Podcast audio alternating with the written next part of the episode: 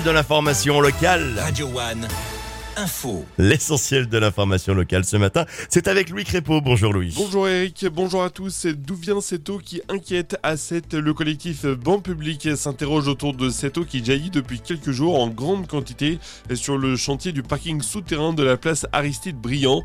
Pour le collectif, c'est tout simplement la preuve qu'il y a de l'eau sous la place. La mairie conteste et affirme de son côté qu'il s'agit simplement de l'eau utilisée pour réaliser les forages. Cette grosse saisie tout près de Montpellier, les gendarmes ont découvert plus de 30 kilos d'herbe chez un septuagénaire à Saint-Jean-de-Védas. C'est une enquête de plusieurs semaines qui a abouti à cette saisie importante.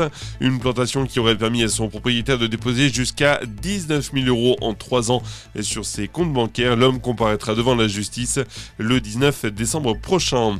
Dans l'actu également, la réponse du gouvernement face aux violences urbaines cet été. La première ministre Elisabeth Borne a dévoilé une batterie de mesures hier devant 500 élus concernés par ces émeutes.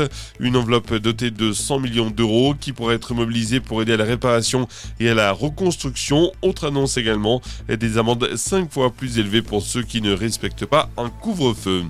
La baisse des naissances se poursuit en France. En septembre, plus de 1800 bébés sont nés en moyenne chaque jour et c'est presque 8% de moins qu'à la même période l'an passé. Il s'agit du 15e mois consécutif de baisse.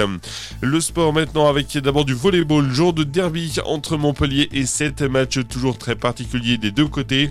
Pour leur deuxième match de la saison, le MHSC Volleyball et l'Arago espèrent l'emporter. Rendez-vous à 20h au Palais des Sports de Castelnau-le-Lez et puis du handball également ce soir. Frontignan doit composer avec les blessés en Pro League. Les Frontignanais accueillent Istres. Coup d'envoi à 20h30. Et puis en rugby, en attendant la grande finale demain, place ce soir à la petite finale de la Coupe du Monde entre l'Argentine et l'Angleterre. Match pour la troisième place ce soir à 21h au Stade de France. Voilà pour l'actu. Très belle journée à vous sur Radio N. Ah, c'est déjà, déjà la finale, dis donc. Moi, depuis que la France est sortie, aucun intérêt ce truc. Il y a Laurine et Tatou qui arrivent dans un instant. Merci beaucoup Louis. Revenez nous voir dans une heure pour euh, refaire un point sur l'information locale.